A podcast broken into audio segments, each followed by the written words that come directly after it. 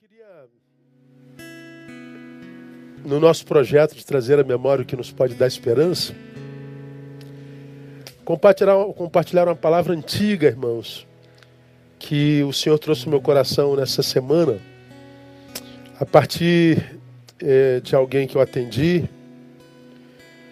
é, nesses dias, e esses dias têm sido dias bastante difíceis, assim, a gente tem é, trabalhado com consolo, com respostas, com muita gente, muita gente em pânico, muita gente desesperada, muita gente tendo crises de, de ansiedade, de pânico, e pais preocupadíssimos com os filhos e vice-versa. E é, são tempos bastante difíceis mesmos, assustadores. E uma, uma querida me, me ligou ontem e conversamos um bom tempo e alguém na sua casa foi acometido pela enfermidade. E como tantos no país, no mundo, está entubada, em estado grave. E ela muito perturbada, muito perturbada diz que desistiu de orar. Cansou de orar. Porque a gente ora pedindo para Deus guardar e adoece a si mesmo. E a gente pede para Deus curar e a pessoa morre a si mesmo. Então desisti de orar. Eu eu tenho assim eu compreendo esse tipo de atitude é, porque tento me colocar no lugar do, do outro, sabe? Porque cada um reage às adversidades da vida à proporção da distância que está de Deus, à proporção da intimidade que tem com Deus. Eu estou convencido disso. É como aquela historinha, né? É, deixa eu ver se eu lembro dela, uma, uma criança. É, perguntou para o pai assim: Pai, qual é o tamanho de Deus? Eu ouço dizer que Deus é grande e tal. Qual é o tamanho de Deus? Aí o pai, tentando buscar na sua imaginação algo que poderia simbolizar o tamanho de Deus na cabeça de uma criança. Criança trabalha muito com lúdico, com a imagem. E ele usou a imagem de um avião. Ele falou assim: Deus, Deus é muito grande, minha filha. Deus é, é, é grande como, pai? Grande. Ele tentando buscar uma imagem, ele falou: Deus é do tamanho de um avião. Ele buscou a imagem de um, de um jumbo na cabeça. E aí, naquele momento que, ela, que ele falou assim: Deus é do tamanho de um avião. Aí naquela mesma hora passa um avião sobre eles, em voo, e a menininha com a sua cabeça lúdica, né, com a sua cabeça viajandante, digamos assim, ela vê um avião passando, aí ela aponta o dedinho dela assim, ó, e pega o tamanho do avião. Então, pai, Deus é do tamanho de, disso aqui, porque o avião é desse tamaninho. Aí o pai, não, não, minha filha, não, não, não. É, pai, porque então Deus é muito pequenininho. Aí o pai, tentando consertar, falou assim: não, filho, não, não, não. É, é, eu vou te levar num lugar. Botou-a dentro de um carro, levou para o aeroporto, na cidade onde eles moravam. O aeroporto estava para ser visto da pista, era, era eh, cercado só por uma, uma cerca de, de arame. E aí tinha um avião encostado ali na cerca, ele levou a filha bem pertinho do avião. Aí, quando ela chegou pertinho do avião, aí ela olhou assim por alto aquele avião gigante. E ela falou: Caramba, que avião grande. E o pai falou assim: Pois é, minha filha, Deus ainda é, é maior do que isso. E ele concluiu dizendo: Só que Deus será para nós, minha filha, a proporção da proximidade que nós estamos dele. Aquele avião que você viu agora há pouco, ele era pequenininho, Porque a gente estava muito longe daquele avião. Esse aqui está grandão, porque nós estamos bem pertinho dele. Deus será a proporção da distância que estamos dele. E eu acho quando a gente é, se encontra com pessoas que desistem de Deus, desistem de orar, questionam o seu amor, questionam sua bondade, eu penso que o problema de fato e de verdade nunca está em Deus. A gente serve a um Deus perfeito, um Deus inerrante, um Deus que não muda, que no qual não há sequer sombra de variação. Ele é o mesmo ontem, hoje e será eternamente. Então, quando alguém diz eu desisti de orar, eu acho que é porque esse alguém é, se distanciou tanto de Deus que teve dificuldade de perceber o seu tamanho, o seu caráter e o seu amor. Aí essa palavra me veio à mente. Eu quero ler alguns textos com os irmãos. Vocês que são, são antigos da nossa igreja, talvez se lembre dela porque ela é marcante. O primeiro texto que eu quero ler com vocês é Mateus 9, verso 20. Mateus 9, 20 fala de uma mulher que a Bíblia chama a mulher com fluxo de sangue. Ela sangrava ininterruptamente, ela estava doente. E a respeito dela, o texto diz assim, o verso 20 apenas. E eis que certa mulher, que havia 12 anos padecia de uma hemorragia, chegou por detrás dele, tocou-lhe a orla do manto. Aí o resto da história você conhece, Jesus parou.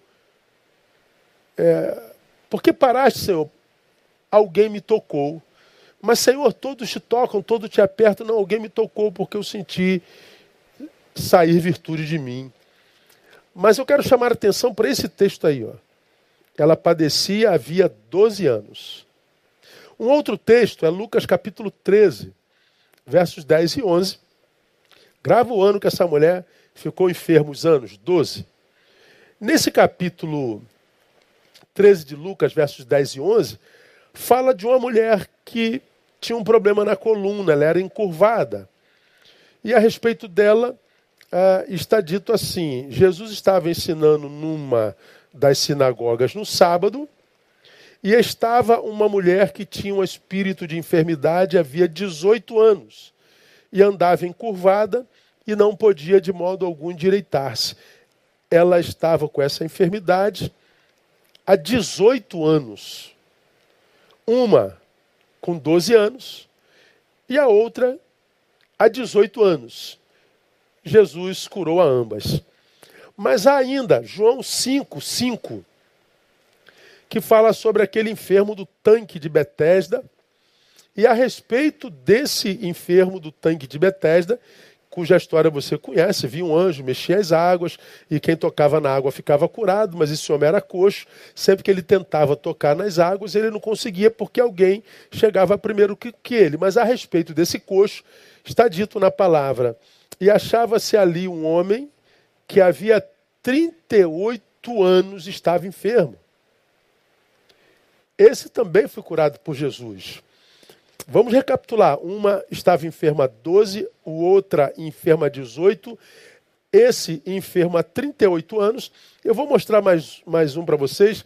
Atos capítulo 3, verso 1 e 2, fala daquela mulher que estava na porta formosa. João subia ao templo, Pedro e João subiam ao templo, a hora da oração, a nona, diz o texto, e era carregado um homem, um coxo é, de nascença, o qual todos os dias punha a porta do templo, chamada Formosa, para pedir esmolas ao que entrava. Então tinha a mulher da porta Formosa. Está ali revelada que mulher é essa. Em Atos 4, 22, diz a idade desse coxo que era levado por amigos à Porta Formosa. Ah, pois tinha mais de 40 anos o homem em quem se operara esta cura maravilhosa.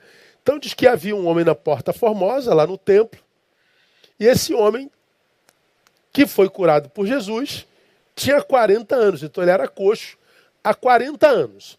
Eu quero mostrar só mais umzinho, para não mostrar muitos outros.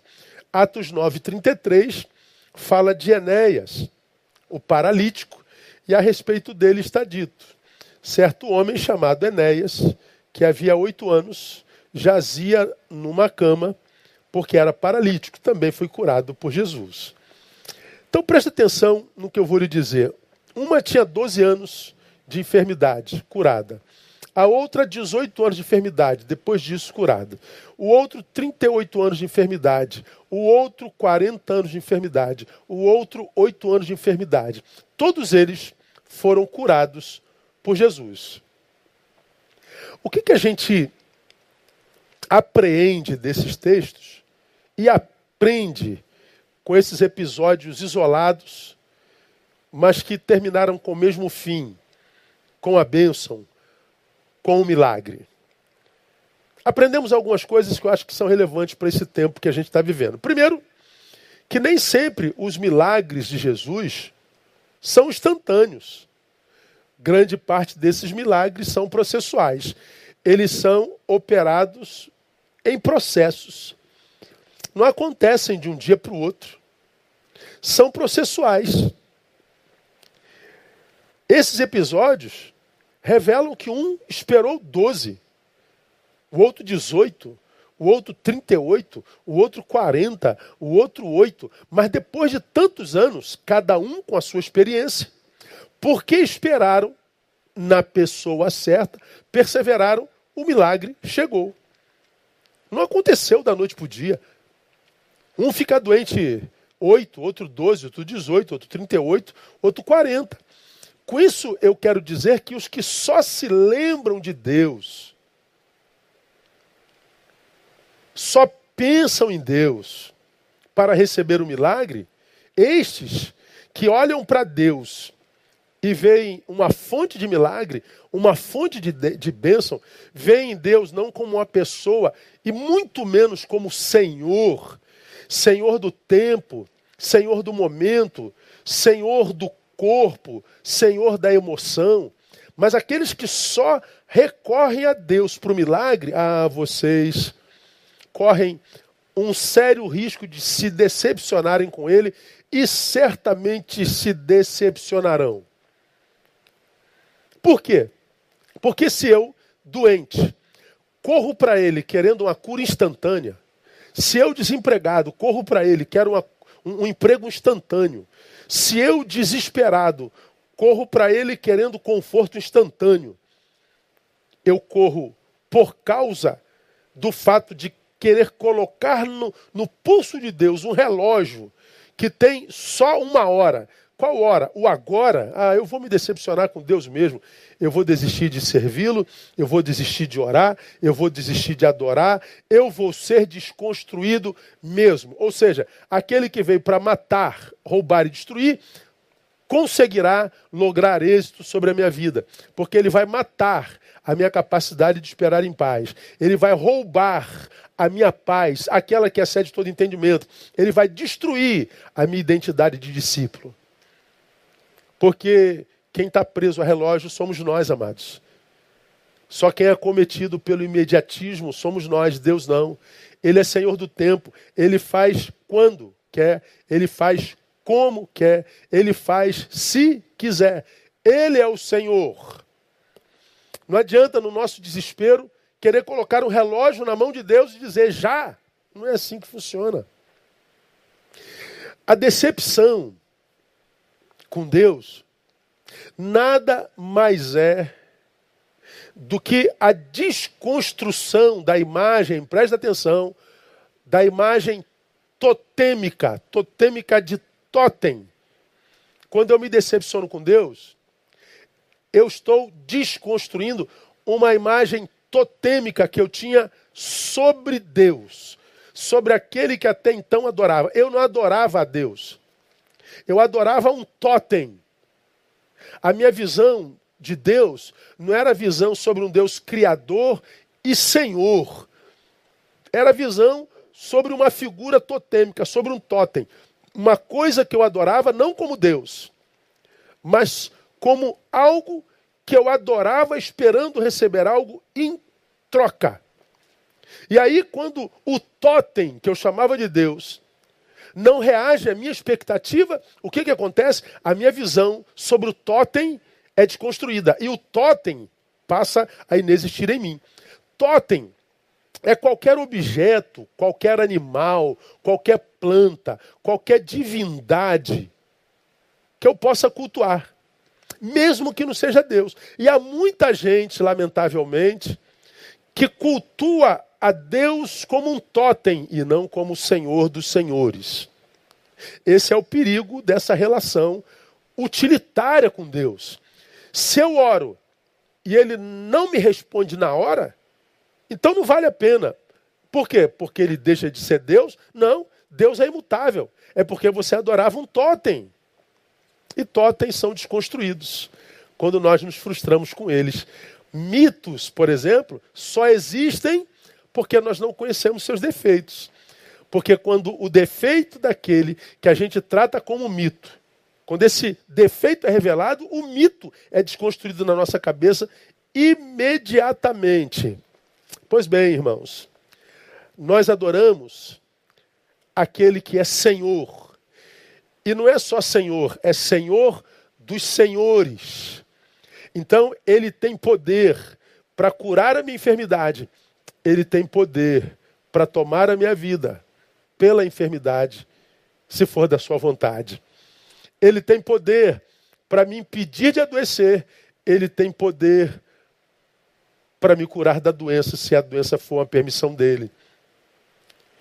Mas, pastor, não é injusto? Não, não é injusto. Ele é Senhor. A gente não consegue ler a história do lugar onde ele está. Ele está sentado num lugar onde eu nunca conseguirei sentar para analisar essa história a partir do seu ponto de vista e com os seus olhos. Eu, na minha infinitíssima existência, só posso analisar desse lugar de pó que eu sou, e desse lugar de pó que eu sou, eu só posso chegar à conclusão de que eu não enxergo nada. Eu enxergo uma, um, um filetezinho da história. Ele enxerga a história em toda. Então, quando eu estou diante da perplexidade, ah, porque alvo da graça do seu espírito, eu vou ser levado a entender, meu Deus, eu não consigo entender mas eu louvo ao Senhor porque se eu pudesse entender o meu Deus, esse Deus seria do meu tamanho. E um Deus que eu entendo é um Deus que não é Deus.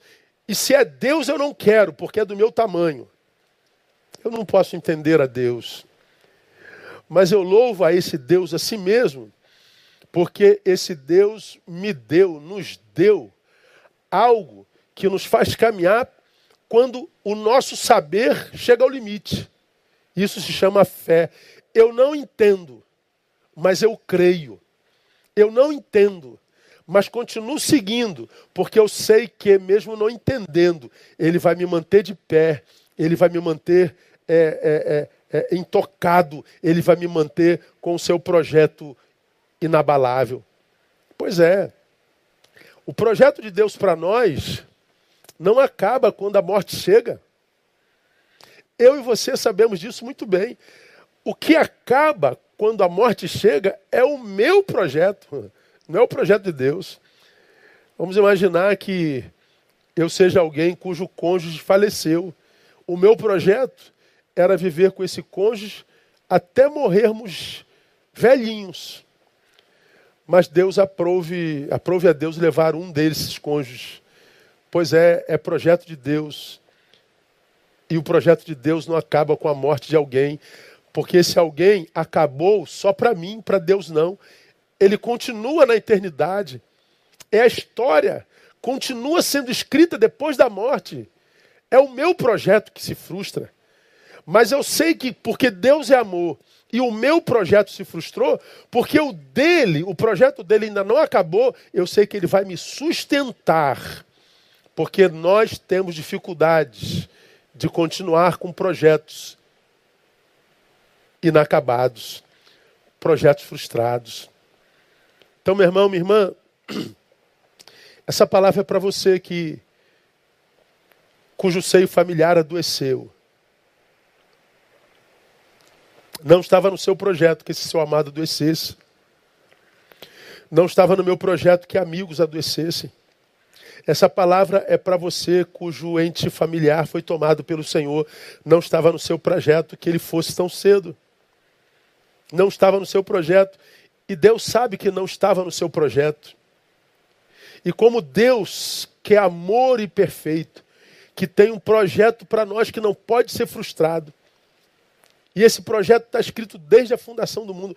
Ele sabia que nós teríamos muita dificuldade de caminhar com projetos frustrados, que nós teríamos muita dificuldade de caminhar num, num, num, num, projeto que tínhamos de sonho e que se transformou numa realidade de dor. Ele diz que nos mandaria o seu consolador.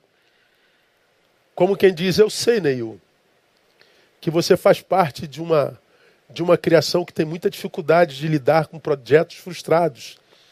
Eu sei que vocês têm muita dificuldade de seguir na dor.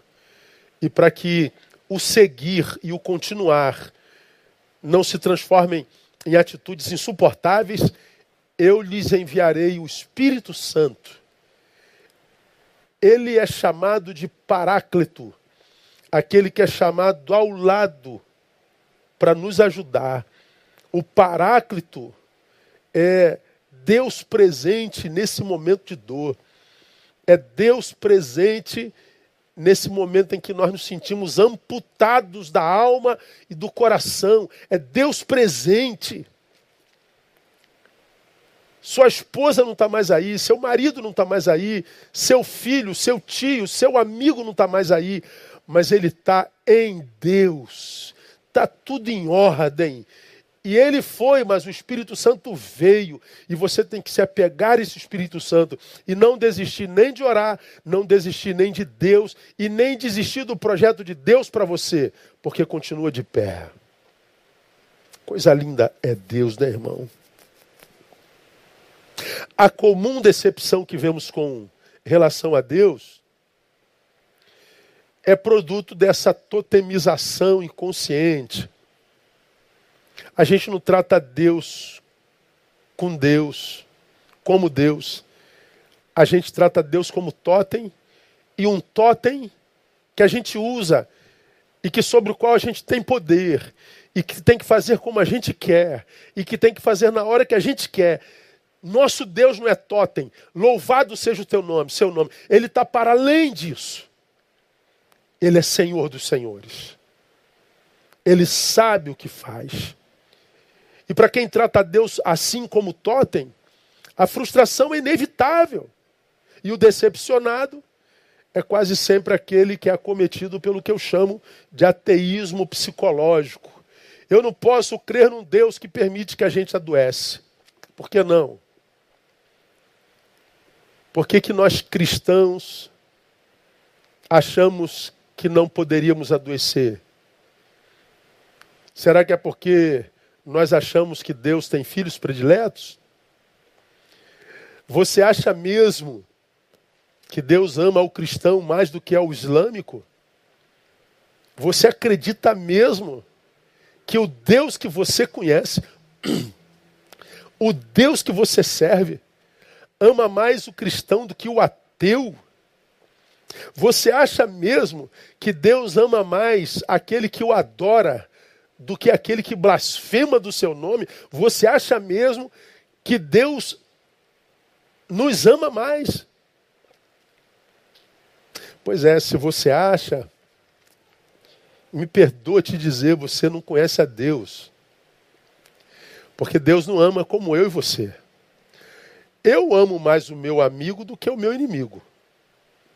Eu amo mais quem faz o bem do que quem faz o mal. Eu amo mais quem ama minha filha do que quem tenta abusar dela. Eu amo mais quem me beneficia do que quem me rouba. Eu amo assim. Você ama assim. Porque a gente ama por produção. A gente ama por proximidade. Eu amo mais meu filho do que o teu. Porque o nosso amor é limitado. O nosso amor é amor de gente caída, mas Deus não. Deus ama a todas as suas criaturas, porque ele não ama o homem pelo que ele produz, ele ama o homem pelo que ele é, uma criação das suas próprias mãos. Deus não ama igual a você, Deus não ama igual a mim, graças a Deus, porque senão Ele deixaria de nos amar quando nós erramos, Ele deixaria de nos abençoar quando pensamos coisas erradas, Ele nos amaria como nós o amamos. Deus me livre e guarde. Perguntaram uma vez a C.S. Lewis, você se lembra disso? Por que cristãos sofrem? C.S. Lewis foi um dos maiores teólogos, os maiores pensadores da nossa geração, da nossa época, que foi ateu por muitos anos, até que conheceu a graça de Jesus. E um escritor fenomenal, seus escritos estão aí para quem quiser conhecer. Uma vez perguntaram a ele por que cristãos sofrem. A resposta dele foi brilhante. Ele perguntou: por que cristãos sofrem? Por que não sofreriam? Estando em Cristo, eles são os mais capacitados a lidar com a dor. Na cabeça de C.S. Lewis, com quem eu concordo, toda dor, se tivesse que escolher alguém para acometer, deveria escolher os cristãos, porque em Jesus eles são os mais capacitados a lidar com a dor.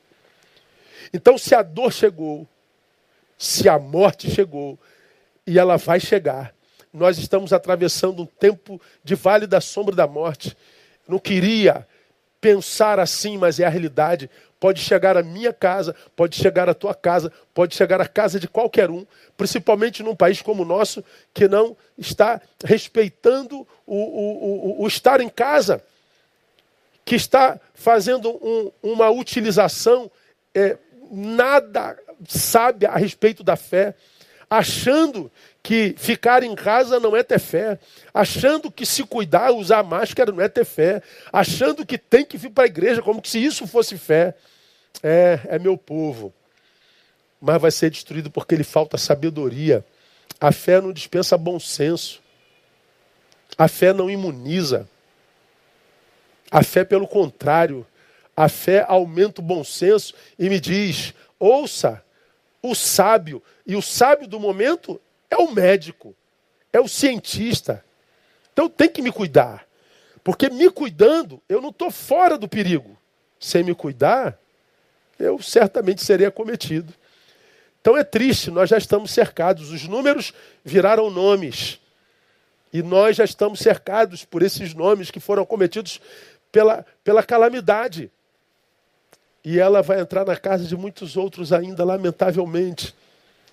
E nós temos que pedir misericórdia ao Senhor, para que, se acontecer conosco, nós sejamos fortes e não percamos a fé, não percamos a esperança, porque Ele não pode ser frustrado, Ele tem tudo sob controle, seus planos sobre nós não podem ser frustrados.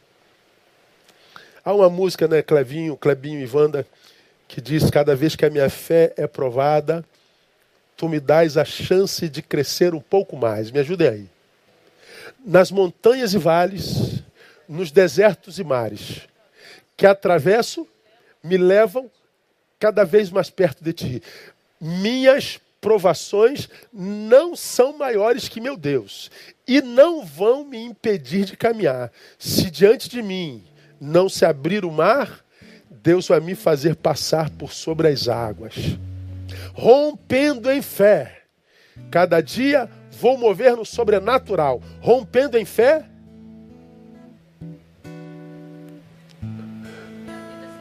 Minha vida, minha vida se revestirá do teu poder, rompendo em fé. Com ousadia, vou mover no sobrenatural, vou lutar e vencer, vou plantar e colher. A cada dia Vou viver rompendo em fé. Esse texto está dizendo, essa palavra está dizendo, nós não vamos parar. Ainda que a doença nos acometa, ainda que a morte entre na nossa casa, nós vamos romper em fé. Porque o projeto de Deus não termina quando a morte chega ao meu lado. O projeto de Deus não termina nem quando chega a mim. Ele é Deus. E ele sabe o que faz. E essa palavra, essas palavras que nós lemos, nos ensinam que o milagre de Deus nem sempre é instantâneo, ele é processual. Então, se você está doente, aguarde com fé. Se seu parente está entubado, aguarde com fé. Se o seu parente faleceu, fica firme em fé. Ele está com o Senhor. E o Senhor com quem ele está te enviou o Espírito Santo para te consolar.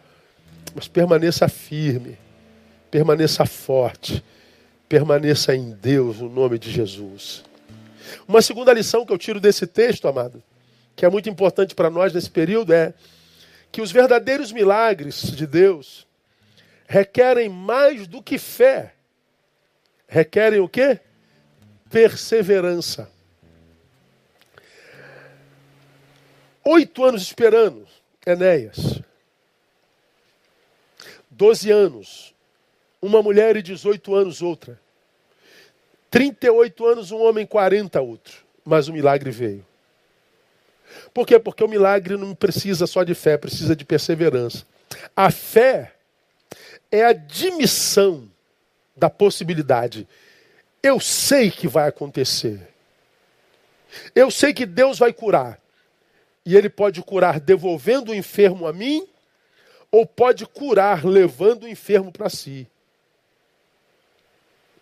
Porque quando alguém sai do hospital e volta para mim, voltou porque está curado.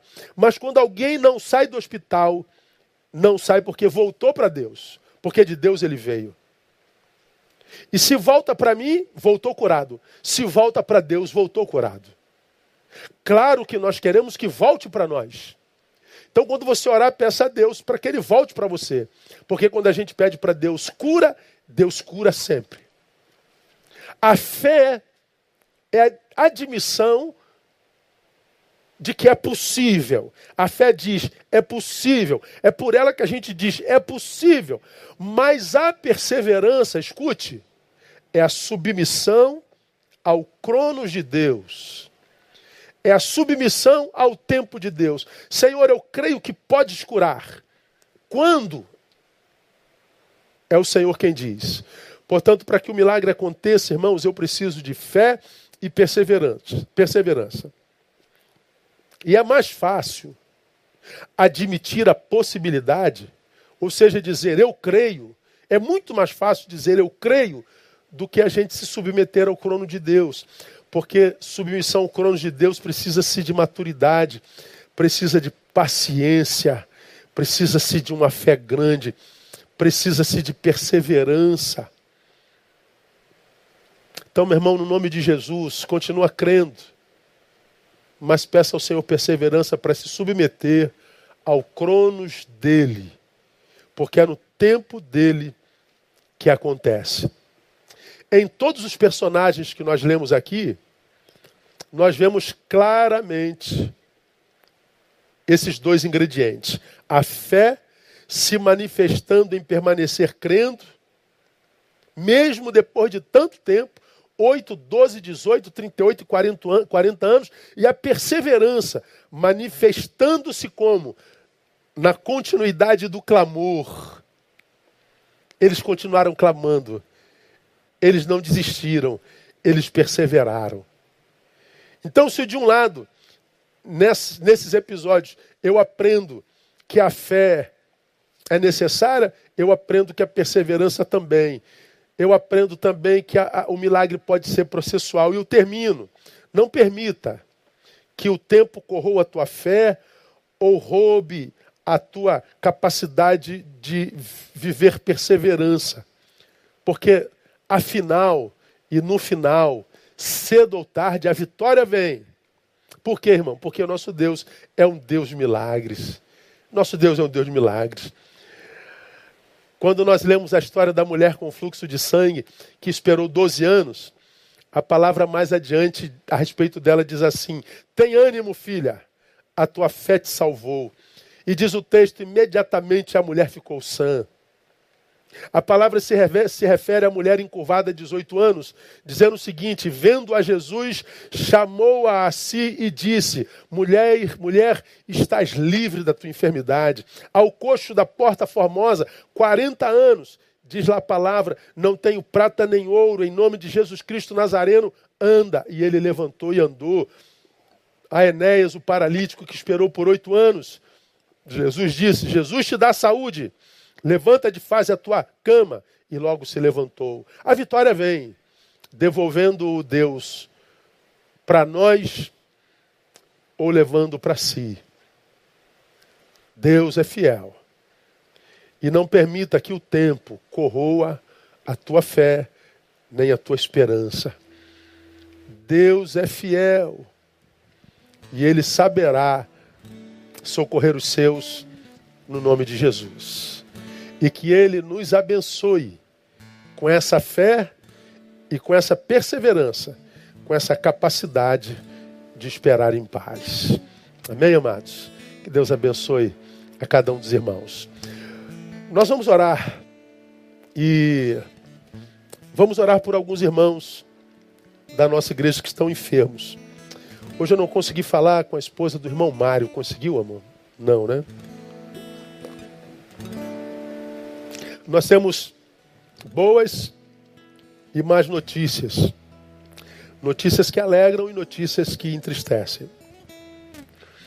Vamos lá, os nomes que nós citamos no último domingo. Marcelão, está de alta. Jennifer de alta. Paulo César de alta. Brenda de alta. Luana continua internada, mas não está entubada. Renata grávida de oito meses, em casa. Mas soubemos hoje à tarde, pastor Alisson está internado.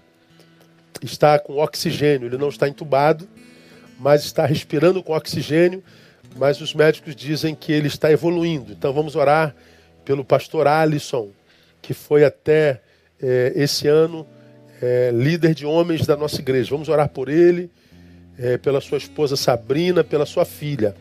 Devemos orar pela família, porque se um é acometido pelo Covid, certamente os seus outros familiares o serão. Ah, o irmão Mário, até a última notícia que temos, continua internado, continua entubado e carece das nossas orações. E com muita tristeza, muita tristeza, a gente comunica o falecimento da irmã Viviane Castro. E a irmã Viviane Castro veio a óbito nessa madrugada. E a Viviane é cunhada do pastor Renato Castro, que é líder do nosso motoclube, do Motoclube Pregadores do Caminho.